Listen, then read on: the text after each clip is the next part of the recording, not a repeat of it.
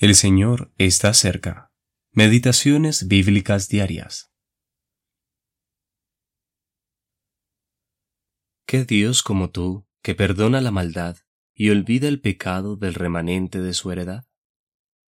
Nos retuvo para siempre su enojo, porque se deleita en misericordia.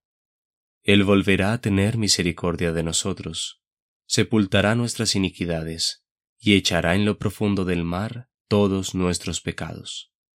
Miqueas capítulo 7, versículos 18 y 19. Volverse al Señor Jesús. Es triste decirlo, pero el pueblo de Israel había demostrado ser como Jacob, su padre, quien le confesó a Dios, Indigno soy de toda misericordia y de toda la fidelidad que has mostrado a tu siervo. Génesis capítulo 32, Versículo 10. Versión Nueva Biblia de las Américas. Su historia estaba marcada no solo por la debilidad y el fracaso, sino también por la dureza de corazón y su rebelión contra el Señor. Dios lo había y ha puesto en diversas experiencias angustiosas y dolorosas, al punto que incluso las naciones gentiles reconocen que eran mucho más excesivas y terribles de las que ninguna otra ha soportado alguna vez. Eventualmente, al menos una parte de la nación de Israel se dará cuenta y se enfrentará a la inmensidad de su culpa, lo que generará que se vuelva al Señor. Cuando lo hagan, ¿qué descubrirán? Maravillosamente, descubrirán que Dios es mucho más clemente y bueno de lo que jamás habían imaginado. De hecho, su gran bondad los conducirá con total eficacia al arrepentimiento.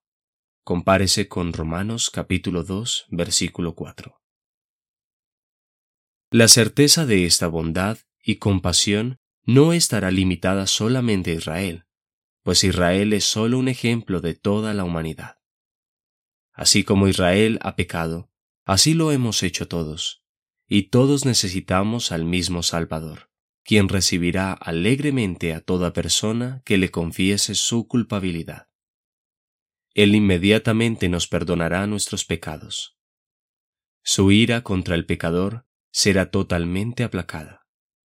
Él echará todo pecado en las profundidades del mar para que no sean nunca más recordados en relación a la persona culpable. Oh, sublime y maravillosa gracia. Si tienes dudas o no tienes certeza de haber recibido tal perdón, entonces no dudes más. Confía totalmente en el Señor Jesús. Cree en su palabra y agradecele por su gracia salvadora. L. M. Grant